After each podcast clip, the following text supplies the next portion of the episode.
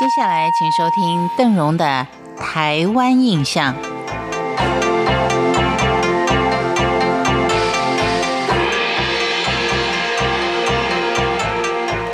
在台湾原住民祭典介绍当中，我们今天来到的是邹族的祭典。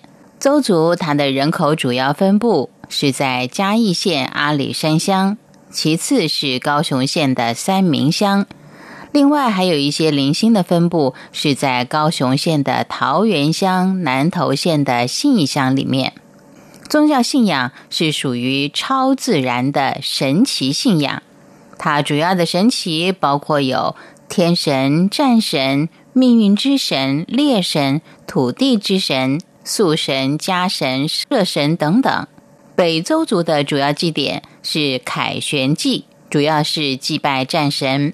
而南州族有子安备祭，主要的是祭拜祖灵。说周族的凯旋祭，您可能比较陌生。如果说敌手祭，大概就有印象了。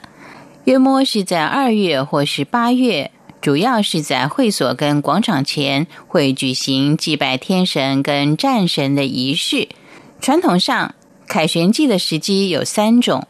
一种呢，就是出草归来；第二个就是重建会所；第三个就是小米收获季以后，以首级来祭天神，所以也叫敌首祭。但要说猎人头，也有其他的目的，像是复仇、保土，或是掠夺，以及要炫耀自己勇武、取得主帅等等。如果说这整整一年都不能获得一颗头颅，天神没有头颅可以吃，那么这一年呢就会不谷不丰，猎而不获，家不添丁，大地凋零。所以邹族不断的期望获得首级而全力以赴。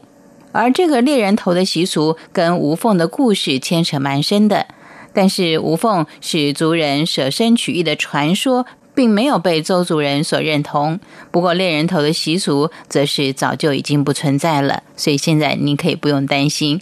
原住民的所在地都是风景相当优美的，您可以尽情的做规划旅游，而且原住民非常的好客与善良，安全上是绝对不会有问题的。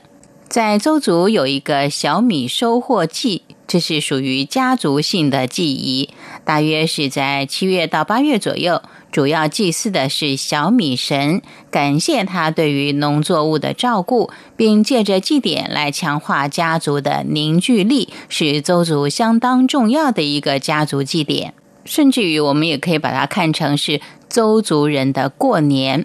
另外，还有就是小米播种季，通常是在耶诞节后一直到元旦这个期间举行，借着小米的播种仪式，祈求今年的小米能够大丰收。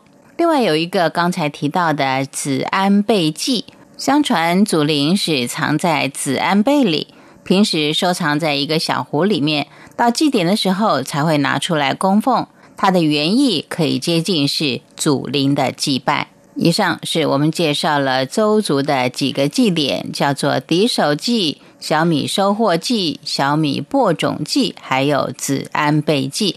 接下来，邓荣要为您介绍的是塞夏族的祭典。不晓得你有没有从邓荣的语气当中感觉到一丝丝的严肃跟紧张的气氛？因为这是邓荣重新了解原住民的文化的一个起始点。因为以前在介绍原住民的时候，都是凭着文章或者是媒体上面的片段的报道，或者是一些游乐地区他们片段的一些介绍等等，自以为就很了解原住民的生活状态了。其实每一个族群的生活都需要您亲自去体验的。像塞夏族邓荣也说过好多次了啊。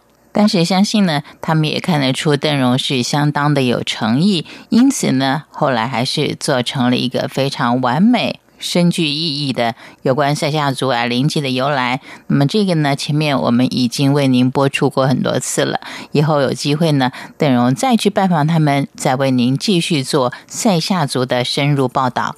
台湾印象，我们下回见。